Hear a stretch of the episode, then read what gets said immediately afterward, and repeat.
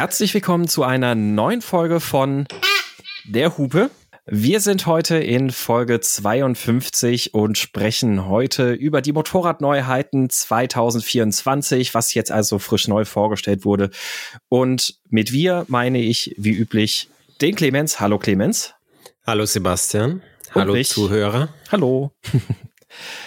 ja, und äh, genau, wir haben wir haben tatsächlich gesagt, das wäre doch jetzt ein guter Zeitpunkt, sonst haben wir das Thema Neuheiten ja ein bisschen später gemacht, manchmal so im Frühjahr, aber irgendwie ist jetzt gerade so viel Interessantes passiert, dass wir gesagt haben, wir sprechen doch jetzt schon mal über die ganzen Motorradneuheiten, die sich so da tummeln, ne?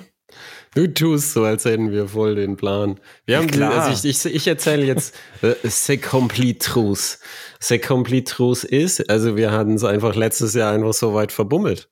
Das ist die reine Wahrheit. Und dieses Jahr sind wir äh, einfach zufällig früher drin. Das ist stimmt. jetzt nicht, das ist jetzt nicht ein Niveau, das so bleiben wird. Ich denke, es wird weiter zufällig sein. Du redest viel zu schlecht über uns, Clemens. Meinst du, ich soll das etwas schön. Also es ist, also es ist natürlich trust the plan. Also wir haben einen geheimen Plan. Selbstverständlich, ja, definitiv, ja. Und zu diesem geheimen Plan gehört ja auch, dass wir wie immer ähm, uns mal umhorchen, nämlich Clemens, was hat dich denn bewegt? Äh, ein, ein Porsche, du weißt, wir sind Oh. äh, der Porsche Podcast. Mhm. Äh, ich bin den Porsche Taycan GTS Sport Turismo gefahren. Oh ja. Das ist äh, der Kombi quasi von äh, der Kombi eines GT-Wagens. Sehr gutes Konzept. Kofferraum Sehr auf, schönes Konzept. ein Sitz umgelegt, Snowboard reingeschmissen und dann bin ich die Ötztal Gletscherstraße hochgefahren. Das ist da, wo sie äh, James Bond diese Verfolgungsjagd gedreht haben. Äh, sechs, kann, man, kann man sich auf YouTube angucken, ähm, irgendwie ähm, James Bond, ich glaube Spectre war's. Ja, äh, ich sechs glaube ja. Minuten lange Verfolgungsszene, so eine Gletscherstraße runter. Bist Und du oben auch die- durch den, durch den Tunnel gefahren? Äh, Ich habe auf diesen Tunnel gewartet, aber als ich im Skigebiet war, habe ich gedacht, wo ist jetzt dieser Tunnel? Ach so, ja, der, der, der Tunnel, der ist, der ist am Parkplatz so ein bisschen links ab.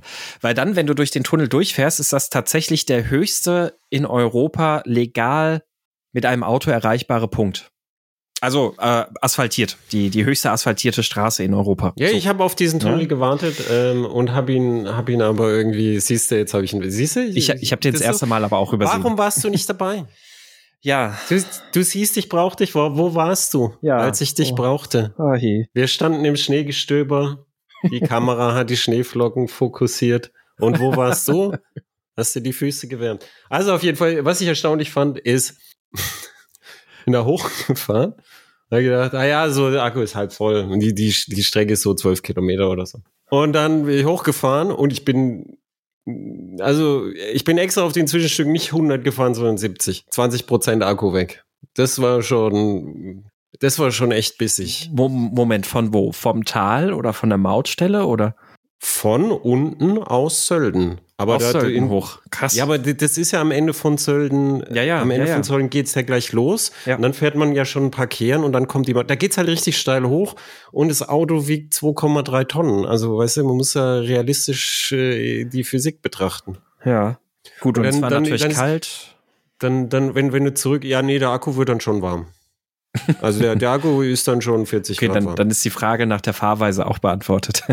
Ähm, nee, aber das ist einfach die reine Physik. Wenn du runterfährst, kriegst du auch, wenn du willst, also ich habe es mal drauf ankommen lassen, wenn du nur auf der elektrischen Bremse stehst, kriegst du 7% zurück. mhm. Da kannst du dir vorstellen, wie steil das da ist. Mhm. Also es gleicht sich so ein bisschen so aus äh, mit, äh, mit halt hoch runter, weil ich bin dann auch zum Timmelsee hochgefahren. Ist ja Mhm. gesperrt. Aber und dann kam voll viel Verkehr runter. Ich habe mir gedacht, was zum Fick ist da los? Das ist doch gesperrt. Ich dachte, ich bin hier allein. Aber wir waren dann oben, das Museum hat offen und Ja. alles voller Reisebusse und so. Es war Sonntag. Und ich gesagt, ach so, ja, die fahren jetzt einfach da hoch und trinken Kaffee. Ja. Top of Mountain. Und das ist, haben wir ja auch gemacht. Und es war dann ganz schön. Und da auch wieder so um die, auch wieder so um die 20 Prozent. Also habe ich mir gedacht, das ist schon krass, weil, also man muss so, wenn man jetzt dann mit dem Auto durch das Gewicht und, und alles, muss man halt schon so, also um die 50 Kilowattstunden auf 100 Kilometer, wenn man es fliegen lässt mit dem Ding, so im Pässebetrieb muss man rechnen. Das ist Huiuiui. schon hart. Sind denn, also wie ist denn da so in der Gegend die, ähm, die, die Abdeckung mit Schnellladesäulen? Äh, es gibt in Sölden gleich äh, so eine Schnellladesäule, die hat 150 kW, aber mhm. die, die ist mitten, also die ist in zweiter Reihe hinter der, hinter der Hauptstraße. Und die, wenn man da was isst, dann, dann, dann passt es schon. Und es gibt ja in allen Hotels mittlerweile oder in vielen Hotels Destination Charging. Ich habe Destination ja. Charging für 60 Cent die Kilowattstunde gemacht. Das war mir etwas zu teuer. Naja, ist ja fast noch günstig. Aber ja, ja, okay. Ja, also wenn ich bei dir zu Hause Destination Charging mache, weiß ich, es kostet das auch, aber normalerweise hoffe ich immer, dass es etwas günstiger ist. Äh, und was ich festgestellt habe, auch schon, als ich mit dem i4 gefahren bin, das ist ja auch, jetzt kommen wir dann auch später gleich zu deinem Thema. Ich leite mhm. jetzt schon mal ein bisschen über. Die ganzen AC-Ladesäulen der ersten und zweiten Aufstellwelle werden gerade abgeschraubt. Überall. Nicht nur in Sölden. Oh. Die Aha. stehen aber noch massenweise in den Dings drin. Und als ich Mittag machen wollte, habe ich gedacht, ah ja, meine Stunde Mittagspause stelle ich mich an einen AC-Lader, sind 20 Kilowattstunden drin.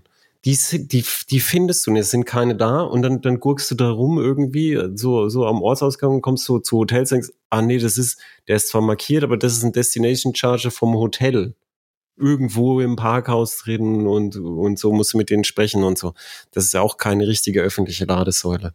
Mhm. Und, äh, und das, das finde ich tatsächlich echt nervig. Das habe ich mit dem i4 auch bemerkt. Also diese ganze AC-Sachen ähm, bei BMW und bei Porsche ist das hier Maps. Also, also falls jemand von hier Maps da mithört, vielleicht könnt ihr da was machen. Ich weiß ja nicht, wo er da Bescheid kriegt oder nicht Bescheid kriegt. Also da, da stehen ganz viele Standorte drin, die gibt es einfach nicht mehr. Und das, das ist auf einem Niveau, wo ich mittlerweile sagen würde, ich gebe es auf. Ich mache das. Also ich, ich lasse mich nicht mehr roden zu AC-Ladesäulen von ähm, vom Autonavi. Ich gucke ich guck dann halt nur noch in der App. Und auch in der, in der App war es so, dass, dass ich, also ich habe das Ding, das war ein leerer Parkplatz, ich habe das Ding ums Verrecken nicht gefunden. Ich gesagt, wo soll das sein? Das mhm. war in der App von der NBW, die ja viel Roaming haben und es war im Porsche drin. Ich habe es ums Verrecken nicht gefunden und habe ich so eine Laterne gesehen, wo so, wo so richtig dicke Stromkabel so rauskommen. Ich dachte, ja, da war es wahrscheinlich. Aber also soll ich jetzt das Stromkabel da irgendwie dahin löten? Ja, super. Naja, auf jeden Fall, das, ich, ich, fand das, ich fand das sehr interessant. Und was ich auch noch sehr interessant fand, ist, also wenn ich auf der Autobahn 911 fahre, beobachte, dann ist oft so, dann haben die Tempomat 160 so. Da mhm. kommt man gut voran und weil der Porsche ja nicht so viel Windwiderstand hat, ist auch Verbrauch okay, also wenn man ja. Strecke machen will. Siebter Gang, Overdrive-mäßig sehr, sehr lang übersetzt. Genau. Ja. Also sieht man recht häufig als Tempo, finde ich. Mhm. Wie, wie, wie schnell fährst du? Ja, du ist, also mit, mit dem Camming ganz ähnlich, weil auch mit dem PDK Siebengang, der hat im, im siebten Gang fährst du 160 so irgendwie bei geschätzt müsste ich jetzt aus dem Bauch raus sagen, irgendwo zweieinhalbtausend Kilometer, äh, zweieinhalbtausend Umdrehungen. Also ja, ja, ja siehst ist, ist so ein total, also 160 ist bei dem wirklich genau die Reisegeschwindigkeit schlechthin. Genau, und das, das beobachte ich auf der Autobahn auch immer. Ich habe es auch in Testwagen so probiert, so mit Verbrauch und so. Das ist ein ganz typisches Reisesystem. So habe ich gedacht, okay, das muss der Taycan dann auch machen. Tempomat 160. Weil, ich weiß ja, ich teste sonst bei 130, mhm. aber habe ich gedacht, wer kauft für 130.000 Euro einen GT-Wagen und fährt dann 130? Das würde ich auch nicht machen. So, 160 habe ich ja das Porsche-Tempo. Ähm, der Verbrauch bei 160. Jetzt bin ich gespannt. Ist, ähm, ist so, wenn die Autobahn frei ist, okay? Also ich bin Sonntag mhm. früh um halb fünf los.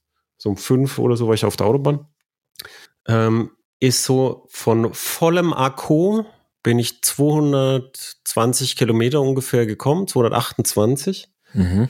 6% an der Ladesäule. Das Porsche Navi wollte mich umsortieren, der Ladeplaner, aber ist abgestürzt, ist dann gehangen und ich habe gedacht, jetzt fahre ich den Originalen an, habe am Ende sogar noch langsamer gemacht, damit ich dann dahin komme äh, und habe bei 6% geladen. Und du lädst ja nicht auf 100% voll. Das heißt, du hast dann ja. Ladeetappen von, sagen wir mal, 10 auf 80, so ganz mhm. typisch für Taycan. Ja, genau. Beziehungsweise du, du guckst eher, dass du es noch kürzer machst, weil, weil ja ganz unten nur die hohen Ladeleistungen sind. Du hast halt dann Ladeetappen von deutlich, deutlich unter 200 Kilometern. Und wenn du mit 160 rollst, dann ist mir das einfach zu kurz. Die, die, die, hm. die, die Etappen sind zu kurz. Was war dann effektiv der Verbrauch? Also bei 160 äh, sowas? Also er hat über alles dann an dem Tag dann angezeigt 37. Ist auch realistisch. Mhm.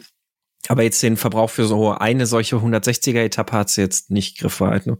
Äh, nee, weil hat der einen momentanen Verbrauch bestimmt irgendwo, ne? Bestimmt. Aber. Aber ich habe, also ich habe keinen momentanen Verbrauch, ich habe nur mhm. einen äh, Tripverbrauch gehabt. Mhm.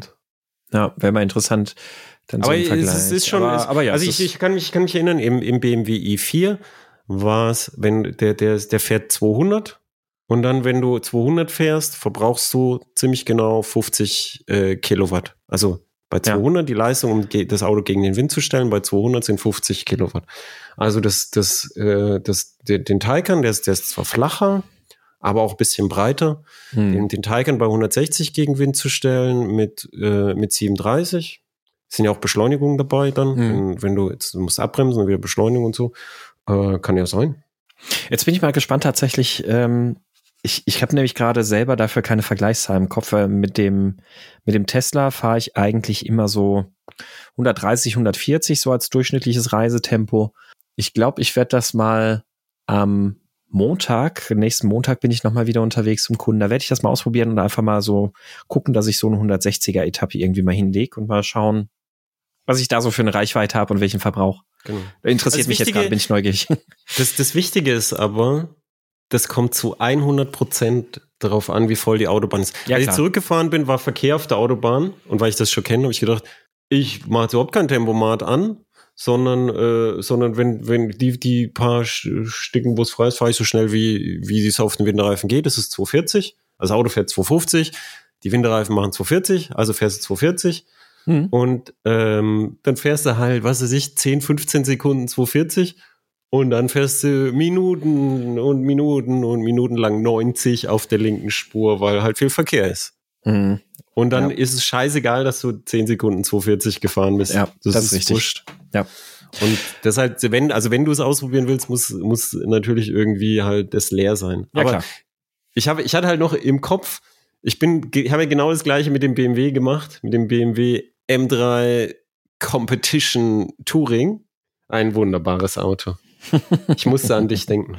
Äh, und da habe ich das auch gemacht. Dann bin ich halt einfach, habe ich gedacht, ah ja, Winterreifen 240, dann fahre ich dauerhaft 230 und dann joggt ihr da so runter und dann bleibst du da und du schwimmst. Weißt du, das ist so das Gefühl der 80er. Da war ich ja ein Kind. Du schwimmst in fossile Energie und denkst, ah ja. Und das Gefühl vermisse ich bei Elektroautos tatsächlich. Ich bin verwöhnt. Ich gebe es ja. zu. Ja, das stimmt wahrscheinlich.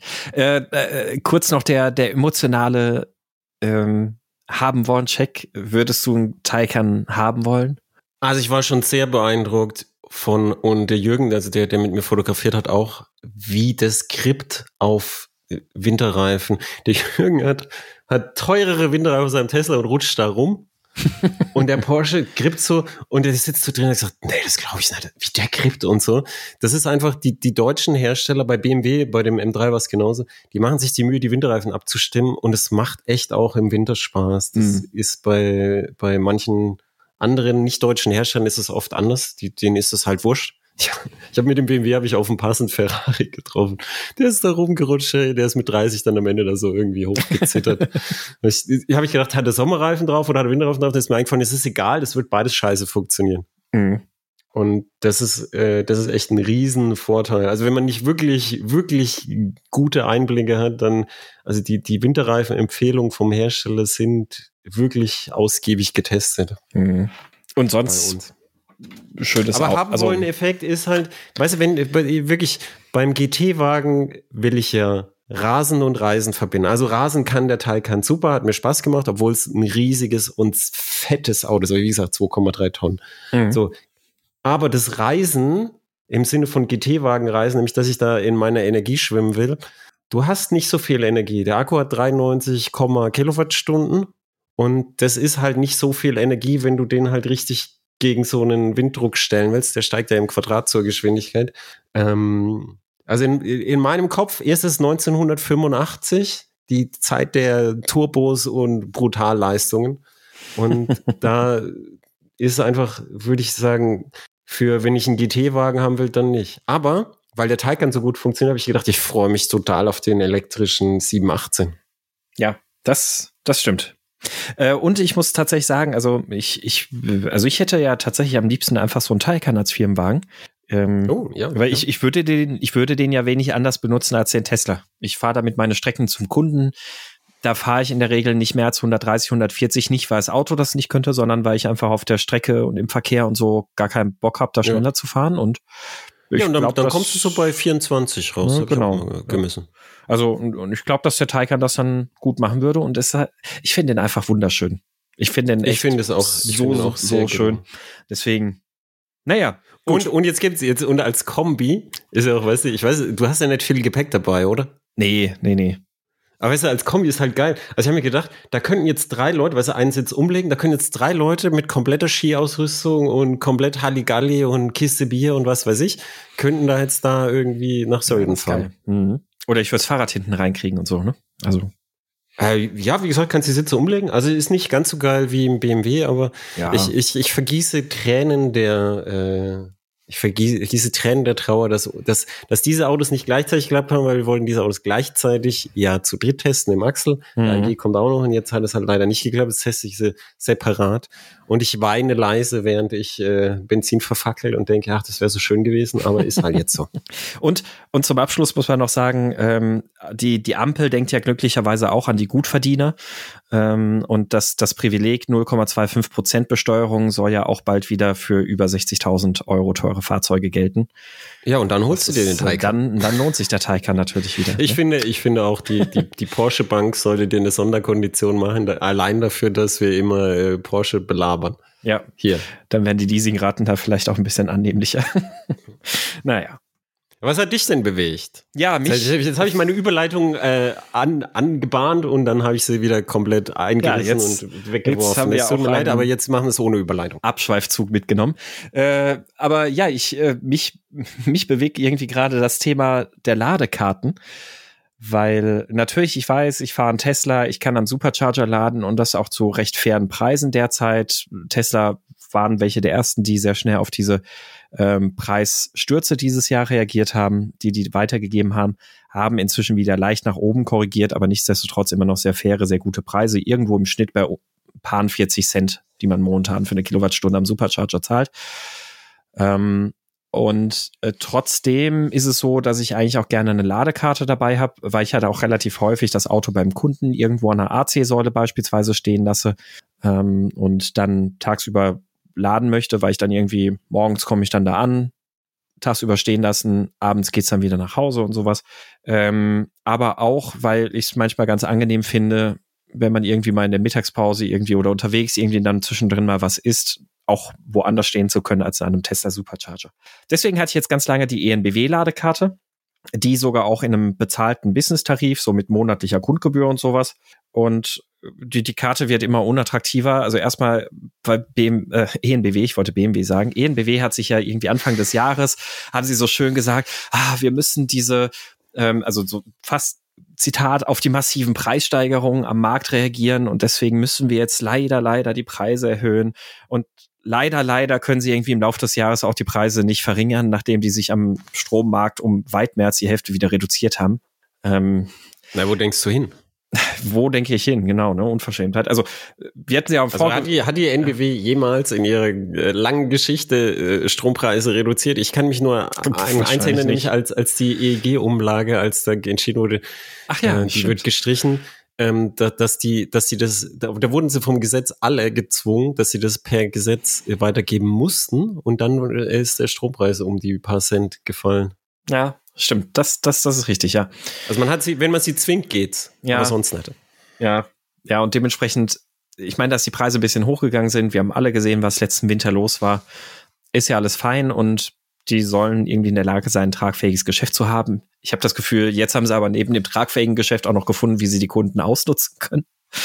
Und äh, dann kommt noch dazu, dass EveGo hat wohl ihre, ihre Strompreise selber auch angehoben und das hat ENBW dazu veranlasst, die auch entsprechend weiterzugeben. Das heißt, äh, EveGo-Ladesäulen sind inzwischen wie auch Ionity als Hochpreisanbieter geführt. Das heißt, man zahlt 79 Cent pro Kilowattstunde. Ähm, und das waren so mit die, die Säulen, die ich mit am häufigsten angefahren bin, neben wenn irgendwo mal eine ENBW-Säule steht. Und ja, alles in allem ist die Karte inzwischen für mich maximal unattraktiv geworden. Und ich habe mich da mal so ein bisschen umgeschaut, was gibt's denn irgendwie so an, an Karten? Und sofern du nicht eine Ladekarte hast, die über deinen eigenen, eigenen Hausstromtarif quersubventioniert ist, habe ich das Gefühl, gibt es irgendwie kaum noch interessante, attraktive Angebote auf dem Markt. Also irgendwie scheint sich das gerade wieder so, so zu zersplittern und zu zerfasern, ist mein Eindruck.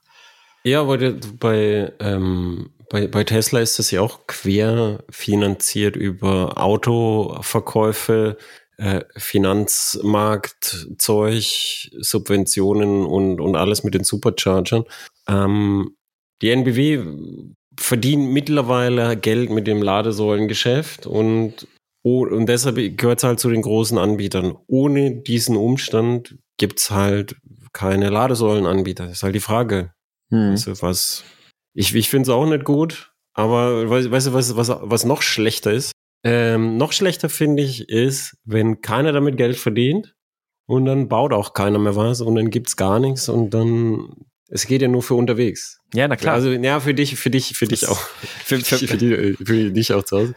Und da zeige ich, ich habe, ich habe ein daumendickes Kabel in meiner Garage, aber ja, ja es, ist, es ist bei mir natürlich halt, also auch da, ich weiß natürlich, ich bin so ein bisschen Ausnahmefall, weil ich fahre das Auto halt wirklich fast ausschließlich auf der langen Strecke.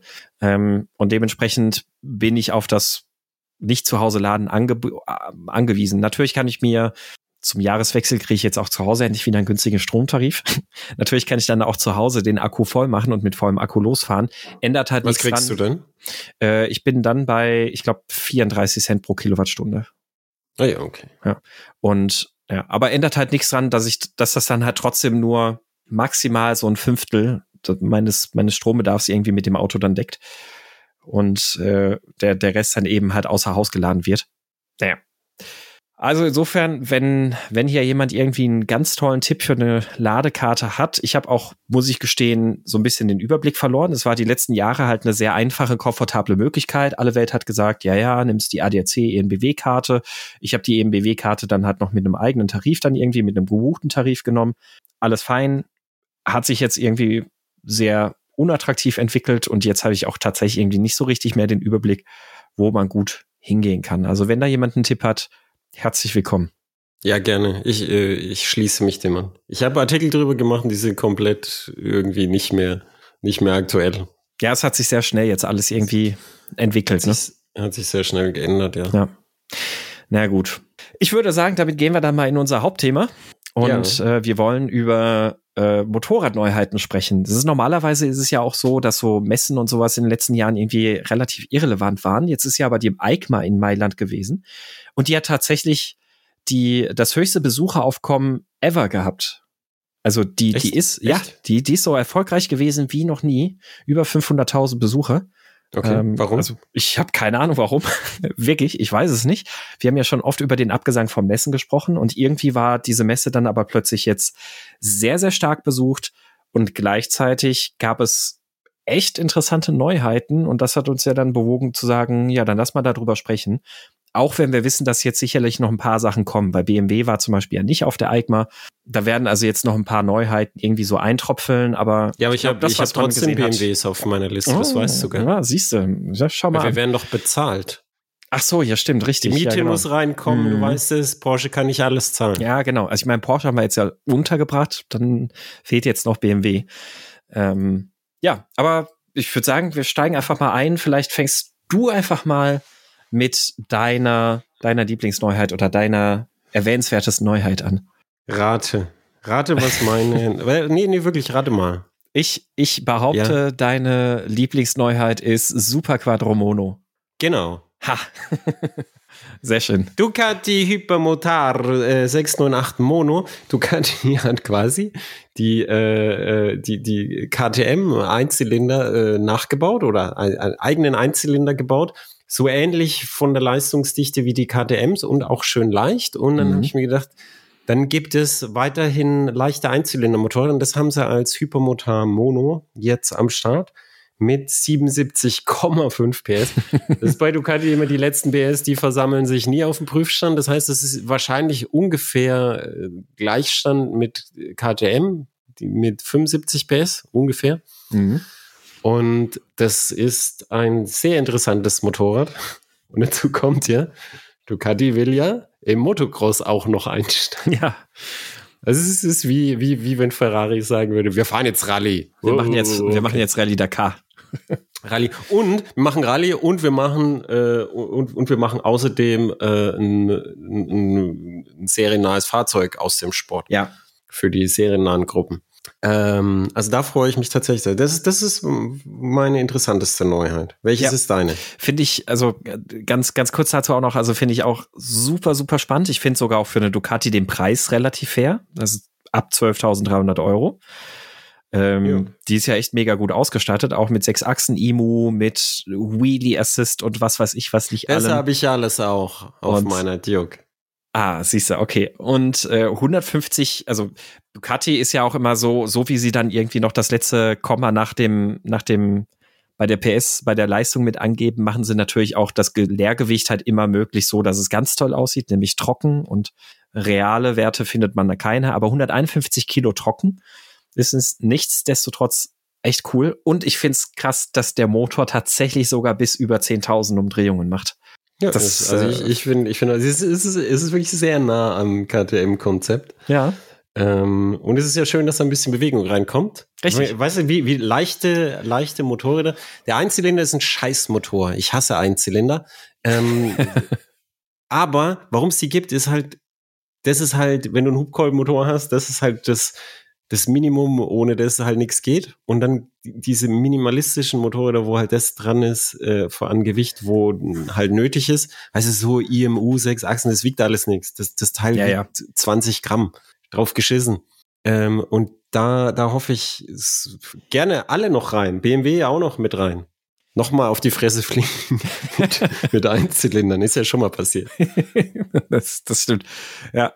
Aber ja, also ich meine, das despotropische Ventilsteuerung ist jetzt fast schon offensichtlich irgendwie, ähm, ist, ist halt geil. Ja, also ich bin, bin sehr gespannt. Ich bin ja leider noch keine, keine Supermoto gefahren und Hypermotar ist ohnehin bei mir sowas, weil will ich unbedingt mal ausprobieren. Und jetzt gerade die Variante fände ich super, super cool. Also da bin ich echt gespannt. Mein, ähm, mein Highlight, das ist jetzt, da, da lasse ich jetzt so ein bisschen den Spießer raushängen, glaube ich. Wieso? Äh, ähm, ich ist, ich, ich finde die, Suzuki bringt einen neuen, bringt einen Tallrounder. So. Ein, ein Den habe ich auch gesehen. Ein Tallrounder mit dem klassischen äh, Tausender Vierzylinder-Motor. Ähm, ja. und, Den habe ich auch äh, auf der Liste. Die G, ah, siehst du mal, GSXS 1000 GX. Ähm, ich finde die, ich finde die auch optisch jetzt echt ganz, ganz gelungen. Ähm, und ja, Suzuki hat ja jetzt mit der GSX 8S gezeigt, dass sie jetzt langsam verstanden haben, endlich mal wieder spannende, gute neue Motorräder zu bauen. Aber wieso ist das deine Neuigkeit des Jahres? Also sie ist interessant und okay und gut, aber wieso ist das deine Neuigkeit ich, des Jahres? Ich, ich stehe irgendwie, ich stehe irgendwie auf auf äh, auf Tallrounder und ich stehe auf diesen Vierzylindermotor Jetzt ganz speziell. Gerade Ducati. Ducati. Ja, ich, ich sag doch, ich lasse jetzt so ein bisschen den Spieß heraushängen. Und hm. ich, ich finde die, ich, also ich liebe diesen Motor. Ich bin den auch in der Versus und sowas ja schon gefahren und ich liebe diesen Vierzylinder einfach total. Und das weißt, was die Kinder in der Schule sagen. Was denn? Du bist so lost, Alter. Ja, so lost, Mann. und das ganze 152 PS mit dem, mit dem, äh, ja, so einem Tour-Rounder finde ich geil. Äh, die hat äh, zudem übrigens die erste Suzuki mit einem komplett semi-aktiven Fahrwerk, also elektronisch gesteuertes Fahrwerk von Showa. Das stimmt, ja. Ähm, und ich habe jetzt auch schon mit einem Kollegen von uns beiden schon gesprochen, der jetzt heute gerade noch auf der Fahrveranstaltung ist. Echt? Äh, und der, was sagt er? Der ist, Oder darf er nichts sagen? Er ist himmelauf begeistert. Also oh, der, oh. der ist extrem begeistert. Der hat gemeint, in allen Belangen besser als die XR von BMW. Ähm, das Fahrwerk muss extrem gut funktionieren. Also ich sage ja nur, ich weiß, ich ist bin ja, total ist ja schön, aber jetzt, wir hatten es wir wir hatten's ja schon, schon beim letzten Mal, als wir über so Neuheiten gesprochen, als wir über die äh, GSX 8 da gesprochen, mhm. äh, ist ja schön, dass Suzuki sich so richtig berappelt hat mhm. und jetzt geile neue Motorräder rausbringt. Also ich hatte die auch auf meiner Liste als sehr interessant. Ähm, ich fand interessant, dass es wirklich dein, dein Nummer eins Highlight war, aber es ist auf jeden Fall ein sehr interessantes Motorrad. Und was ganz wichtig ist für Suzuki, das ist halt ein Motorrad, wo es einen Markt gibt in Europa, weißt du, Tallrounder Richtig, ja. mit, mit Hightech-Ausrüstung, semi-aktives Fahrwerk, TFT-Display, kannst du eine App verbinden und was weiß ich. Ja, und ähm, das vielleicht noch abschließend dazu. Also, sie hatten ja letztes Jahr auch, äh, oder war es dieses Jahr, die GSX S 1000 GT vorgestellt. Das war ja so dann der, der erste Schritt in die Moderne jetzt mit ihrem, mit dem Tausender Motor. Und Ja. ich bin die Anfang des Jahres mal kurz gefahren und ich fand die tatsächlich auch ganz interessant und sowas alles, aber die hatte jetzt noch so ein bisschen so, ja, hm, ach, hm, weiß ich nicht. Und ich glaube, dass jetzt die, die Tallrounder-Variante nicht tatsächlich noch mal ein bisschen interessanter sein kann, weil sie halt auch so ein bisschen so diese typischen Handling-Eigenschaften mitbringt, sehr wuselig zu sein und so. Also, Ja, und, und weil es halt auch mehr Leute dann kaufen werden. Genau, ja. Also so, so äh, einfach Ja. ganz realistisch. Also Sporttourer ist halt kleiner als früher, das Segment. Ja. Und das Ganze, wie gesagt, hat mit diesem Motor 152 PS ist halt schön und du kennst den Motor ja auch, der, der geht halt schon auch für so einen Vierzylinder ganz schön unten raus, weil er halt Drehmoment hat. Ähm, also Ja. da, da freue ich mich drauf tatsächlich. Ich weiß ein bisschen, aber du kennst mich, ich habe einen ich hab einen Hang zu langweiligen Motorrädern. Ja, es, es, es, sei dir, es sei dir gegönnt. Ich finde die nicht langweilig. Ich fand es interessant, dass das dein Top-Motorrad war. Weil, weil ich, ich hätte jetzt was anderes gedacht, aber ist ja egal. Dann, dann sag doch mal, was du gedacht hättest, weil vielleicht. Ja, ich hätte gedacht, da vielleicht so GSX 8R oder so. Auch Ja. eine Suzuki, auch Ja. eine interessante Suzuki. Ja. Applaus Suzuki, GSX 8R, ein Sportmotorrad auf dieser gelungenen ähm, Zweizylinder-Plattform. So ähnlich wie, wie bei Yamaha auch. Also Mhm. Wie das die quasi das. Gegenstück zur R7. Ja. Ja, also die wird bestimmt gut. Und da dachte ich halt irgendwie sowas halt. Ja, es Aber ist, ist ja egal. ich, ich weiß auch nicht, ob ich jetzt da so genau abgestuft habe, irgendwie zwischen denen, aber ja, GSX 8R steht bei mir definitiv auf dem Zettel, weil finde ich auch super interessant. Sie ist ein bisschen schwer im Vergleich zur R7, also 205 Kilo. Ja. Ähm, und ich bin überrascht, dass sie tatsächlich, die haben die Geometrie komplett unverändert gelassen zum Naked Bike. Also sowohl Radstand, hat ja, hat ja mal das anders gemacht. ich glaube, Yamaha hat ein bisschen was angepasst. Also mindestens der Lenkkopfwinkel und Nachlauf sind meines Wissens gleich. Äh, anders bei der Yamaha. Ähm, und äh, Suzuki, also, aber das ist jetzt, könnte auch falsch liegen. Ich habe jetzt gerade nicht die Daten zur Hand. Ähm, Suzuki hat tatsächlich alles beibehalten. Also Radstand, Sitzhöhe, Bodenfreiheit, Lenkkopfwinkel, Nachlauf ist alles genau gleich wie bei der ähm, 8S bei dem Naked Bike. Okay. Ähm, aber dafür interessant, auch wenn die R7 188 Kilo, also deutlich leichter ist, 17 Kilo leichter. Äh, bei der Suzuki geht's für 9.800 Euro los.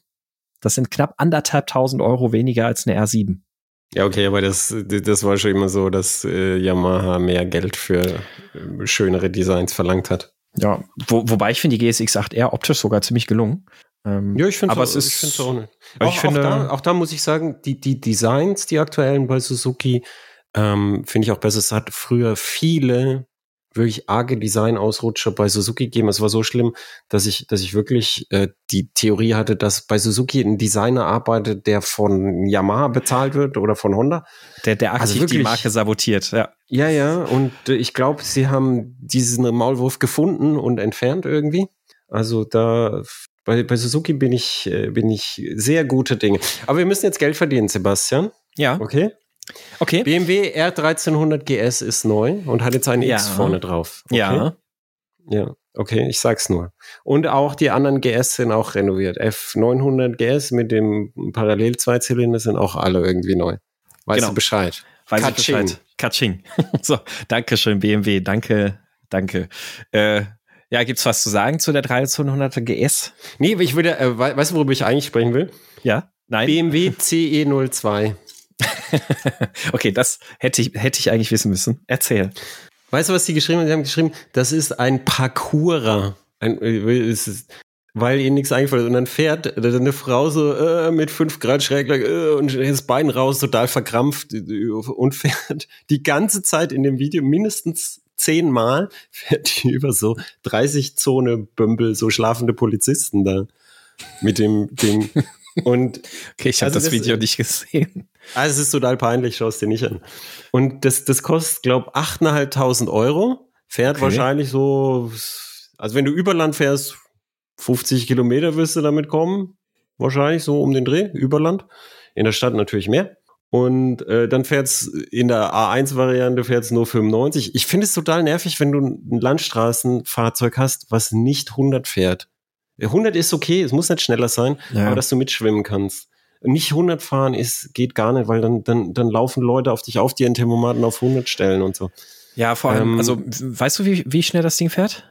95. 95, ja, okay. Es ist, ja, also weißt du, halt genau, 95, ja, ist 95 ist so, der LKW ja. fährt nach deinem Tacho ja schon 91 oder so. Ja. Weil er ja einen geeichten Tacho hat. Ja. So, und dann musst du da mit 4 kmh an, an Sattelschlepper die ganze Zeit im Gegenverkehr mit deinem Ding.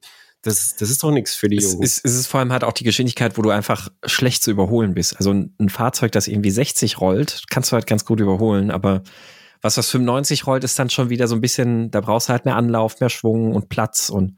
Also ich finde das Design total gelungen. Es ist so ein, so Minibike, so wie Honda Grom und so gibt's immer, aber weißt du, kannst nirgendwo hinfahren damit, hm. äh, ist arschteuer. Dann kannst du nicht mal Landstraßengeschwindigkeit fahren. Ich will also so, der nächste weg, raus, der nächste Bewerber, zack. Und dann als nächster Bewerber kam rein Kawasaki nächstes Jahr mit elektrischen 125ern, mhm. also auch A1. Also es gibt eine Ninja E1 und eine ZE1 als Naked Bike. Und die fährt auch keine 100. Die fährt eben in ihrem Road- oder Sportmodus oder wie der heißt, also in dem, in dem hohen Modus, fährt die 88 Topspeed. Und das ist ja dann so, weiß ich nicht, was dann am Tacho steht. Aber du, du kommst an keinem LKW vorbei damit mehr. Mhm. Wenn der LKW ja. sein geeichtes Tempo fährt und, und so, da kommst du an keinem LKW vorbei mehr. Ja. Und dann hat er, dann hat er einen Boost-Modus, wo du 15 Sekunden lang kannst du 99 fahren. Okay. Also, das ist natürlich nicht dazu gedacht, 99 Sekunden. zu fahren, aber dann denkst du, auf deinen Boost-Modus ist geschissen, bau das so, dass du 99 fahren kannst und komm dann wieder. So, ja. so, ich, dann haben sie eine gute Idee, das sind so zwei Tauschakkus unter dem Sitz, die kannst du rausziehen und mit in die Wohnung nehmen zum Aufladen, das ist eine gute Idee. Mhm. Äh, ich, Was wiegt so ein Akku? Ähm, Ah, das, das, die, die, das ist dann, die, wiegen, das die wiegen diese so Standardakkus dann schon, oder? Wo, wo sich die Hersteller nee, auf diesen gemeinsamen Standard nee, geeinigt nee, Nee, aber nee, das, okay. ist, das, ist, das ist eine Firma, äh, die, die, die das baut und die das Kawasaki verbaut. Das heißt, es kann es auch in anderen geben. Mhm. Ist aber egal. Die Dinger haben einfach, die kannst du mitnehmen und dann so einstecken in, in eine Box. Hauptsächlich geht es darum, dass du sie halt mit hochnehmen kannst, wenn du in der Stadt wohnst mhm. okay. und oben bei dir in ja. der Wohnung laden kannst. Äh, das ist auch für die Akku-Lebenszeit besser, weil sie dann nicht im Winter in der Kälte stehen. Mhm. Und im Sommer nicht in der Knallhitze. Und dann, äh, ich glaube, die, ich weiß nicht, was einer wiegt, sechs Kilo oder so. Also an jeder Seite sechs Kilo oder fünf Kilo. Ähm, also so, dass man es auf jeden Fall tragen kann, gut. Und mhm. das ist, das ist ganz gut. Aber die auch 8150 Euro oder so für, für, für dieses Konglomerat an Nein ist halt auch, wo ich denke, ey, hm. also ich weiß nicht, das, also halt, das kostet ja Geld, das zu entwickeln. Das, das, wenn, wenn, also du wärst jetzt, du wärst jetzt der Ingenieur, der das so vorgeschlagen hätte und ich wäre der Manager und ich würde sagen, Sebastian, bitte geh da noch mal drüber und dann sprechen wir noch mal. Das, das können wir so nicht bringen. Das kauft keiner. Oder das kaufen zu wenige. Mhm. Also jetzt, das ist die europäische Sicht. Es kann natürlich sein, dass in Asien das für 2000 Euro verkauft wird und dann kaufen es ganz viele. Das weiß ich nicht. Aber bei uns mit 8012 und kann ja. nicht mal Landstraße fahren, ist es halt völliger Hirnriss. Also ich, ich weiß ja dann auch nicht, wie, wie die Preisgestaltung für Asien aussieht, aber ich weiß nicht. Kann ich mir nicht vorstellen, dass das da dann irgendwie sehr viel attraktiver scheint, diese Option. Nee, also du musst halt, du musst in Asien musst du, musst du halt mit entsprechenden Preisen antreten. Ja. Und das glaube ich auch nicht, dass sie das schaffen. Richtig. Und, Und ich meine, völliger Hirnriss. Das, Kawasaki hat ja dann, also ich weiß nicht, was sie jetzt dieses Jahr geraucht haben, aber sie wollen, sie haben ja noch einen Hybrid gebaut. Ja, richtig. Ninja 7 Hybrid oder. Ein, ein, ein Malt-Hybrid. Ja, ja, kein Plugin. Ja, ja, genau. Ja. Aber Systemleistung 51 PS. Mhm. Und dafür hast du, dass du da, weißt du, für 51 was hast du zwei Antriebe und zack schwer und mhm. beide Antriebe warten und Akkualterung und Lithium. Äh, Dendriden und, äh, und, und Verkohlung von Schleifrädern. Du hast alles, alle Themen gleichzeitig für 51 PS. Du kannst ein bisschen Elektroboost geben. ich mir, ja, aber eine Schippe mehr Hubraum und ich hätte das gleiche für einen Bruchteil vom Preis. Mhm. Das ist so, das ist so ein Motor, wo ich frage, also beim Kompressor kannst du sagen, ah, schöne Technik für das Leute, die Technik mögen. Aber wer mag Hybridtechnik? Hybridtechnik, alle hassen Hybridtechnik. Hybridtechnik naja, also, ist so ein Hass. Hybridtechnik hat in den letzten Jahren, das haben wir ja gesehen, immer nur dann funktioniert, wenn das irgendwie so diesen, diesen sportlichen Powerboost irgendwie dazugegeben hat und du das Gefühl hattest, ja, geil, hier, Hybrid, ja, Mann, das gibt mir jetzt gerade noch mal extra, extra, also spürbar einen richtigen extra Boost, aber es ist halt bei ja, 51 PS ist halt so ein bisschen so. Aber ja. wo hat es funktioniert? Also im Sinne also, von, dass es ein wirtschaftlicher Erfolg Nein, wirtschaftlich nein, nein, nein, nein, aber im, im Sinne von so ein bisschen so aber davon spreche ich. In, in, Enthusiasten hervorlocken und sowas. Hm, aber wirklich ja, genutzt. Die Enthusiasten, weil sie Enthusiasten, es haben mehr Enthusiasten, du kannst ja auch so einen Boost haben anhand von kurzzeitigen äh, hohen Turboladerdrücken. Das gibt's in manchen ja, ja. Audis zum Beispiel. Ja, Kannst ja auch haben, so. Da, da, und da kommt der Enthusiast schon eher mit dem Geldbeutel. Ich, ich, ich meine jetzt, ich meine jetzt halt eher in solchen Konzepten wie AMG One und sowas. Also deswegen halt eh völlig, völlig auf einem anderen Stern. Das stimmt, wobei ja. bei dem ist scheißegal, was er für ein Motor hat. Ja, ja die Scheiße. Genau. Die Scheiß, die sich das in die Garage stellen, das ist denen egal, was er für ein Motor ja. trinkst. Wenn da ein Kamel drin ist, das in Pedale tritt, kaufen die das trotzdem. Ja. ja oder Porsche dann 18 und sowas. Also das. Aber wie gesagt, das ist dann halt auf einem Level. Wenn du es so verpackst, dann kann ein Hybrid irgendwie interessant sein, ja, aber das ist halt dann in der Variante jetzt nicht so spannend. ja. Aber wenn du, wenn du statt Hybrid äh, einen 16-Zylinder drin hättest, glaubst du, die hätten einen 918 weniger verkauft? Ich nicht. Nein. Das, Nein. Das, das, muss halt irgendwie so eine Speerspitze immer sein, irgendwie technische Speerspitze, aber wie du die gestaltest, ist egal. Mhm. Und das sind ja eh nur eine Handvoll Autos. Richtig. Auf jeden Fall, die, diese, diese Ninja Hybrid ist keine technische Speerspitze. Das war, das war die Ninja H2 mit dem Kompressor. Das ist und dann, dann steht immer was von Urban dabei, aber du hast überhaupt keinen Platz an dem Ding. Du hast kein Gepäckfach irgendwie, das ist überall, überall der Akku und der Tank und du musst ja alles irgendwo hin. Mhm. Also ich weiß, ich weiß echt nicht, was das soll. Aber wenn wir gerade schon so quasi vom, vom Rollerfahren und sowas sprechen, äh, also Rollerfahren und, und so komische Konzepte und sowas, äh, Honda, Honda hat die E-Clutch vorgestellt. Ja. Ja. Eine elektronische Kupplungssteuerung zum, zum also ja, was macht die? Zum Beispiel anfahren macht sie. Das heißt, äh, du, du hast weiterhin eigentlich ein konventionelles Getriebe, äh, hast aber jetzt auf diesem Getriebe einen relativ hässlichen Kasten drauf sitzen, also so wirklich wie so ein, so ein Anbaukasten, ähm, als hätte sich der, der Jürgen an seiner Werkbank mal gedacht, wie könnte ich denn jetzt irgendwie so ein Zusatzgerät auf mein Getriebegehäuse draufbauen? Und ähm, da drin ist dann ein Elektromotor, der die Kupplung elektronisch bedient äh, in Situationen wie beispielsweise dem Anfahren. Ansonsten die Schaltvorgänge selbst, da kannst du auch ganz normal die Kupplung ziehen und dann kannst du einfach. Das kann man trotzdem noch. Genau, kannst du trotzdem Der nächste, noch. raus. genau, und kannst da ganz klassisch irgendwie selber schalten und auch, äh, und, und dann und ist dann wieder 10 Kilo wahrscheinlich. Nee, das, das ist nämlich der Trick. Das ist sehr viel leichter als das äh, DCT Doppelkupplungsgetriebe. Also Honda aber hat. Aber es ist auch kein Doppelkupplungsgetriebe. Genau, richtig. Aber Honda, für Honda ist das quasi die Perspektive, dass sie, dass sie das erreichen wollen wie beim Doppelkupplungsgetriebe, ohne das hohe Gewicht das, vom das Doppelkupplungsgetriebe zu haben. Genau. Das, aber das hat geschaltet, das neue Ding kann ja nicht schalten. Äh, jein, weil das kommt in Kombination mit dem Quickshifter. Quickshifter und Blipper. Ähm, und den gäbe es nicht ohne den Natürlich, natürlich gibt's den. Aber dann müsstest du ja bei nur Quickshifter und Blipper müsstest du ja beim Anfahren immer noch eine Kupplung bedienen. Oder beim Stehenbleiben. Und das macht Wenn Honda einfach eine Fliehkraftkupplung und einen Blipper äh, mit Quickshifter eingebaut hätte, dann hätten sie das Ganze billiger ja. und leichter haben können. Jedenfalls, äh, vielleicht um das irgendwie einfach noch sterb zu schließen, äh, die haben sich da noch so ein paar Sachen dann noch zusätzlich ausgedacht. Also selbst wenn du jetzt irgendwie beim Beschleunigen per Quickshifter schaltest, selbst dann spricht das System trotzdem die elektronische Kupplung so ein bisschen an, um ähm, den, den äh, Lastunterschied, der durch den Quickshifter ja eigentlich aufs Getriebe geht, ein bisschen auszugleichen. Das heißt, dann wird trotzdem so ein bisschen die Kupplung irgendwie damit reingespielt und sowas alles. Also ja, dann kaufe ich's. Ja, dann dann kaufen wir's. Ne? Dann kaufe ich's natürlich. Also alles dann ist auch egal, dass es 20 Kilo wiegt. Gibt's alles her. ein bisschen bisschen seltsam und ich wundere mich irgendwie auch, warum Honda ausgerechnet diese Modelle gewählt hat, bei denen sie es bringen, nämlich die CB650R und die CBR 650R. Ähm, keine ah, Ahnung. Ja. Ähm, aber ja, also die, die gibt es jetzt mit E-Klatsch zu kaufen. Gut zu wissen. Mhm. Kriegst du dafür wenigstens auch Geld? Leider nein. Aber für diese honorable Menschen irgendwie bei, bei, bei äh, Sachen, die dieses Jahr auch kein Mensch gebraucht hätte. Ja, aber ich meine, hey, wir, wir sind ja hier so der, der Nerdcast, also können wir so eine technische Innovation ja nicht unerwähnt lassen. Okay.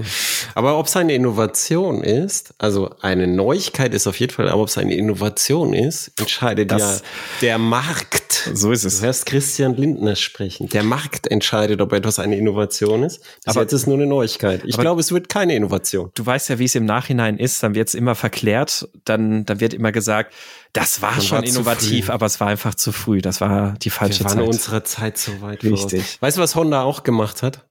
Was? Also zwei Sachen weiß ich, die sie noch gemacht haben. Honda hat eine neue äh, CBR 600 Doppel R gebracht. Ja. Nach, nach, sieben Jahren eine neue. Äh, Im Supersportsegment, wo keine Sau was kauft. Ist aber trotzdem schön, dass es sie gibt. Ich glaube aber, also ich kann mir gut vorstellen, dass das Segment langsam wieder ein bisschen belebt wird. Oder vielleicht äh, sind die, die Suzuki-Leute, die bei Suzuki für diese komischen Modellplanungen, vielleicht sind die bei Honda untergekommen. Ja, vielleicht. Aber, aber ich glaube tatsächlich, dass das Segment langsam wieder ähm, zu, zu leben beginnt. Also, weil ich meine, wir haben eine GSX 8R, äh, die, die R7, natürlich leistungsmäßig sind die ein bisschen, genau, ich weiß, leistungsmäßig stehen die eher nochmal darunter. Ähm, aber ich glaube. Es gibt ja auch noch, es gibt ja auch noch die, die 600 Supersport Klassen äh, als, als Rennklassen. Also es sind nicht mehr so wie, wie, wie früher waren. Oh, und äh, es gibt verkleidete ähm, Sportler von Triumph, Dreizylinder-Sportler von Triumph. Also Ganz vielleicht genau. kriegen wir auch wieder eine Daytona. Genau, wobei die Bilder eher vermuten lassen, dass es wahrscheinlich eher der Sporttourer wird, also eher eine Sprint. Aber Sag niemals so. nie. Also, aber die, ja, die Hoffnung ist da, dass mit dem, die Hoffnung ist da, dass mit dem 660er vielleicht auch beides kommt. Vielleicht erst ein Sprint und dann noch eine Daytona, wer weiß. Aber ähm, Sprint SC war ich in Schottland damit. Das war, ja. äh, das war ein Liebesmotorrad. Ja. Aber ja, also ich, ich finde die, ich finde die CBR 600 Doppel R auch super spannend. 193 Kilo, also verhältnismäßig leicht. 121 PS, sechs Achsen IMU, Ganz interessant, wenn wir wieder von technischer Innovation sprechen, elektronischer Lenkungsdämpfer. Der bei das ist keine technische Innovation. Ah. ja, sonst kommt er mir zu sagen, das ist, das, wann hat Honda das das erste Mal gebaut? Vor zehn Jahren? Ich weiß es gar nicht. Keine. Ahnung. Radialkolben, Bremspumpe und so. Also schon gut ausgestattet. Ich glaube, die ist ziemlich cool. Also ich glaube auch, dass die cool ist. Das, äh ich, mochte die, ich mochte die immer schon. Ich, wollte ich wollte mir auch mal äh, eine gebrauchte kaufen. In Gelb mit Flügeldesign. Oh. Und äh, die, jetzt überlege ich gerade, von, von Kawasaki gab es doch die 400er Supersportler jetzt auch wieder. Letztes Jahr wurde die doch vorgestellt.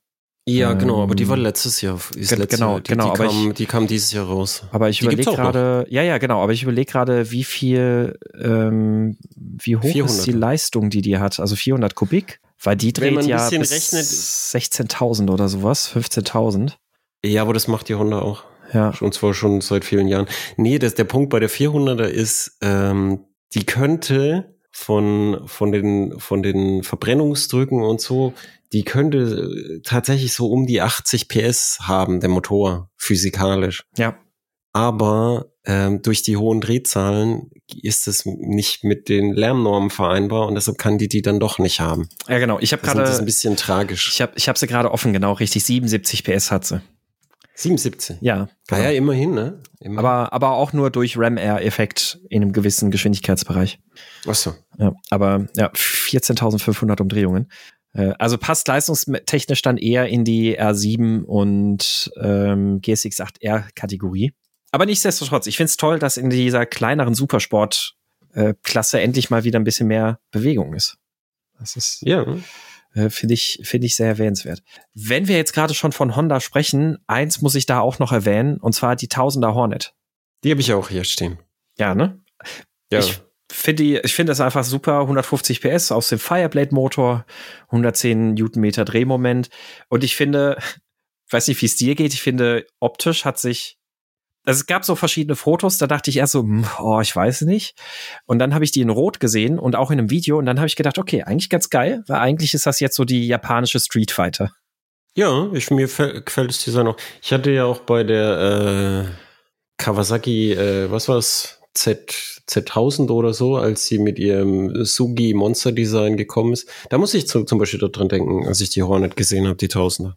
Ja, das stimmt. Ja. Ich find's gut, ich find's Ja. gut. Wie wird Kawasaki sagen? Sugi oder so Design, Monster Design. Ja. Ich find's gut. Ja, finde ich, also ich finde finde die auch cool. Und dann so, also es ist halt ein bisschen die Frage, wo sie sich jetzt eher platzieren will. Also will sie sich jetzt eher in der Klasse MT09 und sowas platzieren, bringt halt ein bisschen mehr Leistung mit oder will sie halt eher, weiß ich nicht, eine Klasse drüber spielen und muss sich dann über den Preis rechtfertigen. Das, da bin ich noch ein bisschen unschlüssig. Aber ja, ich finde sie, ich finde sie optisch sehr, sehr gelungen. Es gibt leider noch keine Informationen zum Preis. Ähm, interessant ist auch, also sie kommt mit einem 180er Hinterrad, also geht da nicht ganz so in die Vollen wie manche andere Hersteller. Also von daher vermute ich mal eher, wird sie eher so auf dem Level MT09 und sowas spielen wollen und dann halt den Bonus von 150 PS ausspielen. Ähm, Ja.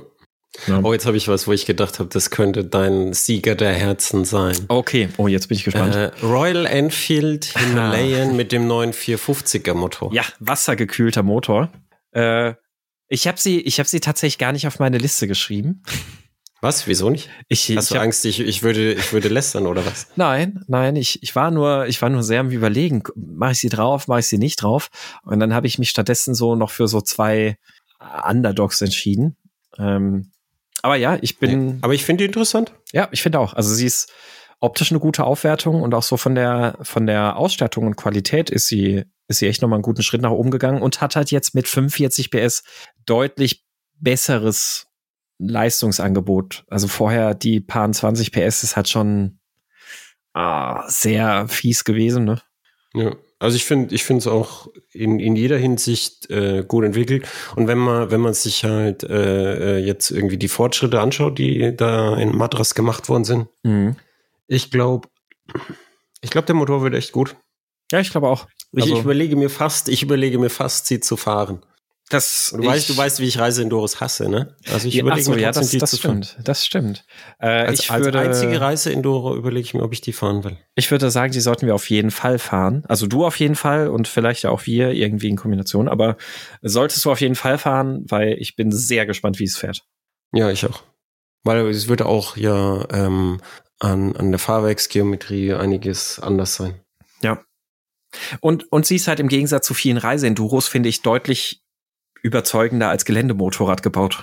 Ja, genau. Es hat äh, irgendeine von den, diesen britischen Enduro-Firmen, ich habe jetzt vergessen, wer es war, Sherco oder so, hat mal eine äh, 450er als, als Reiseenduro gebaut, wirklich eine leichte Reiseenduro, haben sie irgendwie ganz wenige nur gebaut und, äh, und ganz wenige konnten die dann nur fahren und das Projekt ist, hat leider nicht Traktion gefunden, weil es müssten ja so Leute wie ich dann plötzlich Reiseenduros kaufen. Ähm, aber das fand ich echt den, den richtigen Weg. Also die, diese kleine, leichte Reise, wenn du wirklich unterwegs bist, draußen im Dickicht, Mhm. dann, dann ist eine 450er mehr als genug. Die 450er ist aber auch so, die hat dann genug Punch, wenn du Autobahnen blockern willst. Und das ist ja halt leider für Strecke machen immer so der, der große Teil einer jeden Reise sind halt diese Autobahnetappen und Fernstraßenetappen.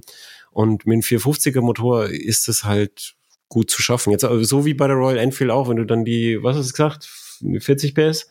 Genau, Wenn du die hast, 45. dann- ja.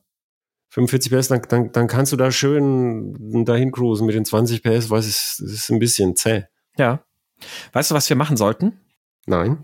CRF Ja. 300, genau, CRF 300 und äh, Royal Enfield äh, 450 Himalayan.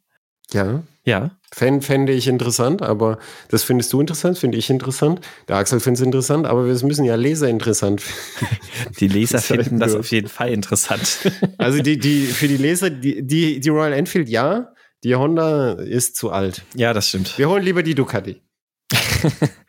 Ja, ja, Ducati Single Ja, als, als äh, Reiseenduro. Äh, Finde ich gut. It is the plan. Das, das klingt gut, ja. ähm, ein weiteres Motorrad, das ich auf deiner Liste vor allem vermute, deswegen habe ich mir gar keine Daten dazu rausgeschrieben, aber vielleicht täusche ich mich auch, ähm, kommt aus Mattighofen, oder? Also ich habe mir für KTM aufgeschrieben, es gibt neue Bajaj Dukes aus Indien, die 390 und 125 werden geupdatet. Mhm. Äh, und dann Duke 990. Ja, ganz genau. Ja, ist so mittelinteressant, finde ich, weil, also Duke 99, die alte Duke 99 hatte ja den V-Motor, den alten 99er V-Motor, und die war ein ruppiger Geselle, wurde immer geschrieben und so. War ein sehr interessantes Motorrad, ich mag sie sehr gern. Äh, und ich musste immer lachen, als sie dann später die, die, die 1290 Duke gebaut haben und alle gesagt, das ist viel zu viel Leistung für ein Naked Bike. Jemand wird sich verletzen. Und so habe ich mir gedacht, ey, ihr habt alle vergessen, wie die 99er gefahren ist. Ich habe gedacht, jederzeit würde ich jeden Anfänger lieber auf die 1200er setzen als auf die 99er. Mhm. Wenn er, also er, statistisch, also ich, äh, wir müssen jetzt statistisch sprechen, okay? Ich setze jetzt 1000 Anfänger auf 1099er und 1000 weitere gleichwertige Anfänger, also statistisch gleichwertige Anfänger auf die 1290er Duke, dann werden mehr auf dem neuen und viel stärkeren Motorrad überleben, weil es viel einfacher zu fahren ist. Mhm. Und die, die alte ist, ist ja nicht so, dass dir dann Leistung gefehlt hat, um viel zu schnell in eine Kurve reinzubloggern und dann durch die Leitplanke zu rutschen und so. Also ja, das, ähm, ja. und die, die neue auf jeden Fall hat, ähm, die hat, Entschuldigung, die hat einfach den, den Parallel-Twin und hat den halt äh, größer. Ich finde es auch ganz interessant, aber ich glaube, das Hauptpressethema für die ist dann halt, dass die äh, so eine hässliche Lampe vorne drauf gehen. Die, die Lampe vorne sieht, sieht irgendwie aus wie so eine Elefantenvagina. Weiß nicht, ob es Absicht ist, aber ist, das, das ist halt, das sind halt die Headlines und irgendwie muss man seine Headlines kriegen, aber äh, ja, das stimmt. Sie fand ich so mittelinteressant die, die ist tatsächlich von vorne sehr hässlich. Ich dachte, ich dachte, du als Duke-Fahrer, aber gut, äh, es gibt halt, also ja, das ist halt keine, keine super leichte Duke. Wobei, ohne Kraftstoff 179 Kilo ist natürlich auch nicht verkehrt für 123 PS. Ja, ich, ich mag die zwei Zylinder Duke. Ich mochte die alle. Die wird, mhm. die wird auch gut sein. Wird, wird sicher ein gutes Motorrad sein. Aber ist jetzt halt nicht die große Neuigkeit. Ist halt die Fortführung von der, äh, von der Parallel-Twin-Plattform da. Ja, das stimmt. Ja. Ja, ja, auch eine du hier, hier, was auch noch bei mir steht, Ducati Multistrada V4 RS, Reiseenduro mit 180 PS. Ja, auch interessant, aber ist jetzt auch nicht ja. die große Neuigkeit. Weißt du, was meine Geheimneuigkeit ist? Jetzt bin ich gespannt, weil ich habe auch noch zwei Geheimneuigkeiten. Es gibt eine neue Beta Alp 4.0 Okay, das habe ich nicht auf dem Zettel. äh, die Beta Alp ist ein Motorrad, das sich ganz viele Wohnmobil-Leute gern ans äh, Wohnmobile gehängt haben, okay, mhm. weil es ein sehr leichtes Motorrad ist, kann man, kann man hochheben, also aller mindestens zu zweit, wenn man nicht so kräftig ist. Wer sehr kräftig ist, kann sie auch allein da einen Ständer kriegen. Ähm, und das ist so von der Firma, die Trial-Motorräder macht, so eine ganz leichte Wander-Trial-Enduro. Das ist ein ganz mhm. interessantes Konzept. Und von der gibt's dann auch eine Alp X, die ist dann so Scrambler-mäßig designt. Mhm. Das würde dir mhm. dann gefallen. Mhm. Okay. Das ist so, so, so Nischendings. Ich, ich muss ja, du weißt, es hat eine Tradition. Ich muss bei diesen Neuigkeiten-Dingen immer so, äh, so ganz interessante Nischendinge mitbringen. Ja, das, das stimmt. Ähm, ich hätte auch noch was aus der Nische. Ja. Und zwar Moto Morini. Ja. Ähm, ich bin, bin Anfang des Jahres mal die Saimezzo STR gefahren. Das ist so ein kleines, kleines Naked Bike von Motoro Morini mit, ähm, jetzt muss ich gerade selber gucken, wie viel, wie viel Leistung. Ähm, ich scrolle noch, ich scrolle noch, warte, hier. Äh, 200 Kilo und äh, 61 PS. Also war jetzt, ist jetzt nichts Außergewöhnliches für den Enthusiasten. Aber ich fand, die, die hat Spaß gemacht zu fahren, weil sie tatsächlich super, super schön ähm, flink abgewinkelt ist, äh, hat sich in Kurve toll, toll angefühlt. Die hat einfach Spaß gemacht. Auch der Motor war, war ganz interessant, einfach in der Motorcharakteristik. Er hat, hat sich schön angehört, hat ganz, ganz nett, also sind zwei Zylinder, ähm, hat, hat ganz nett auch ein bisschen geplötzelt und gespröckelt irgendwie so beim, beim Gas wegnehmen. Hat sich einfach toll angefühlt und wirklich Spaß gemacht zu fahren, auch wenn sie jetzt keine, keine Leistungsausgeburt ist. Und äh, schönes Handling. Und von Motomorini gibt es jetzt, die haben jetzt vorgestellt, zwei Modelle mit einem neu entwickelten 750er V2. Mm. Und das ist natürlich halt schön, weil V2 ist ja, gibt's ja inzwischen so gut wie gar nicht mehr. Ähm, 96 PS, Trockensumpfschmierung. Oh. Mhm. Okay. ähm, den, wie, wie bei alten Motoren, den Kurbel, äh, Kurbeltrieb rotiert gegenläufig zu den Rädern. Ähm, mhm. Brembo Bremsanlage. Gibt's sonst auch nur noch bei MV, ne? Ja, richtig. Äh, Bremsanlage vom Brembo, ähm, unter 200 Kilo ist angekündigt. Und das Ganze ist dann einmal verpackt in ein Naked Bike. Das nennt sich dann Corsaro 750. Corsaro, ist das ein historischer Name?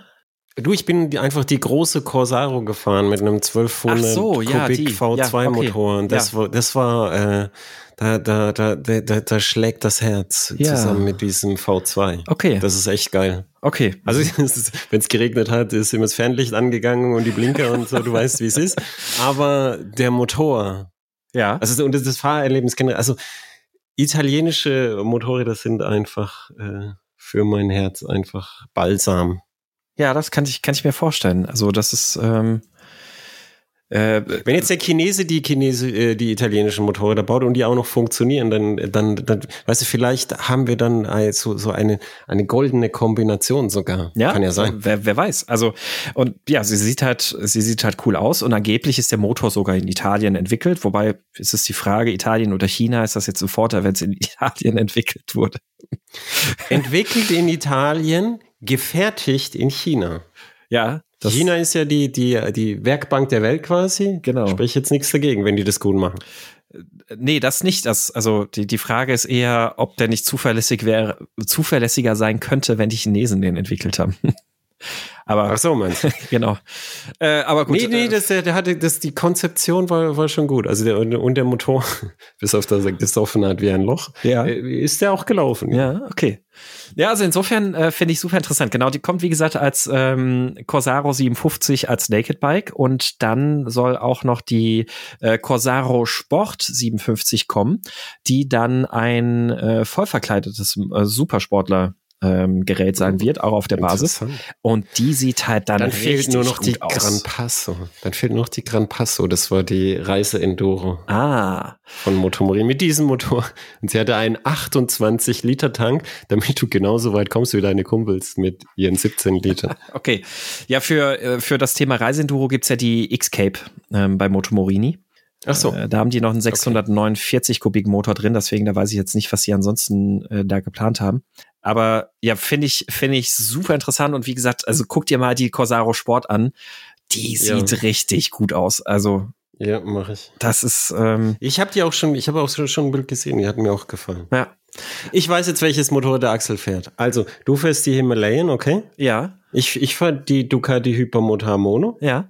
und der Axel fährt die neue Moto Guzzi Stelvio, Ah. die jetzt neu kommt auf Basis der V100 Mandello. Mhm. Ja. Ne? Ja, äh, ich, äh, ich hätte dazu auch noch eine alternative Idee und zwar äh, von MV Augusta kommt ja dann auch die äh, Dreizylinder Reise Enduro. Die- Die, die Lucky Explorer. Ja, genau, die lange als Lucky Explorer angekündigt war und jetzt dann doch unter einem anderen Namen noch kommt. Ähm, ich ich habe gerade so. den, ich gerade den Namen wieder vergessen. Ähm, ich äh, muss ich gerade selber schauen. Aber ja, äh, der, ja, also die ähm, Moto Guzzi halte ich aber auch für eine sehr tolle Variante. Ähm, Kardanantrieb, elektrisch verstellbarer Windscreen. Also wenn da der Reise-Endurist nicht Okay, äh, das- seine BMW in den nächsten Graben wirft. Da, ja, das, Dann weiß das, ich auch nicht. Das hört sich danach an, ja. Äh, genau, von äh, MV Augusta heißt es dann LXP Orioli. So, so wird der Name sein von der Okay. Dreizylinder-Reise Enduro. Nee, die, habe ich, aber das, das, ist, das ist diese Lucky Explorer umbenannt. Ja, genau, richtig, ja. Okay, Ja, ja, okay. Soll jetzt nur dann endlich kommen. Die hat sich hier immer wieder sehr stark verzögert und verspätet. Naja, da Mhm. müssen wir mal abwarten bei MV, was da wirklich kommt und was du dann wirklich in Deutschland kaufen kannst. Und das, Ja. da muss man so ein bisschen. Aber, aber ist ja, ist ja jetzt inzwischen alles KTM, Pira Mobility Group und so, wer weiß. Ja, ja, lass dich davon enttäuschen. Äh, MV Augusta hat auch Mahali gehört. Ich weiß nicht, ob du dich da noch dran erinnern Äh, nein. kannst. Die haben es für viel Geld gekauft, für noch mehr Geld saniert und dann für zwei symbolische Dollar oder Euro wie ihm wieder zurückverkauft, dem Castiglioni. Ähm, MV Augusta ist äh, speziell. Es hat auch nichts mit ge- gewöhnlichen Geschäft aus der Produktion von Produkten zu tun. Das, das Mhm. ist anders.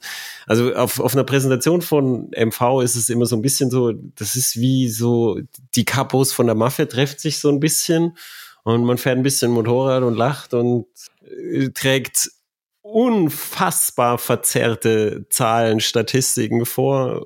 Ich weiß nicht, ob es drum ist, zum drüber zu lachen. Manche müssen dann unwillkürlich lachen. Ich weiß auch nicht, ob man die dann später wieder sieht oder nicht. Oder ob die einen Pferdekopf ins Hotelbett kriegen. Also es ist, es ist ein Erlebnis an und für sich, aber es ist nicht unbedingt äh, klassischer Motorradbau. Ja. Es Ja, ist, okay. ähm, jetzt, ich, ich, also der, der Pira, wenn er sich an irgendwas die Zähne ausbeißt, dann ist es MV. Und wenn der Pira MV hinkriegt, dann äh, hat er mal, ich, ich halte es für möglich. Der, der Pira ist ein völliger Betonschädel. Also mit dem möchte ich mich nicht anlegen. Aber äh, es kann auch sein, dass selbst er sich die Zähne ausbeißt. Ja, das äh, könnte, könnte wohl sein. ähm, wo wir gerade noch mit der MV von Dreizylindern sprechen, das ist dann das letzte, was ich so auf der Liste stehen habe. Ähm, und zwar kommt der erste, es wird, wird der erste Dreizylindermotor aus China kommen, der, der in China entwickelt wurde. Ähm, CF Moto haben nämlich einen 675 Kubik Dreizylindermotor vorgestellt mit über 100 PS, spricht man erstmal nur. Ähm, Mhm. Da ist angekündigt für den chinesischen Markt, aber das soll, wird wahrscheinlich auch dann früher oder später noch für, für Europa kommen. Ähm, die 675 SR, das wird dann auch ein Supersportler mit diesem Motor. Ähm, Details Okay. sind dazu noch Da nicht so richtig bekannt. nicht. das, das, das stimmt. Und äh, ja, Dreizylinder-Motor, CF Moto, bin ich durchaus gespannt, was da dann kommt. Ja, Kurbelwelle hat 120 Grad Versatz, also ganz klassische Bauweise eigentlich. Ähm, zwei, zwei Nockenwellen, also alles relativ state of the art. Ich bin ja das ganze Zeug von denen im, im Offroad-Park Langen-Altheim gefahren. Ja. Äh, und ich, ich kenne ja auch zum Beispiel Can-Am und so. Also das, die haben das echt im Griff.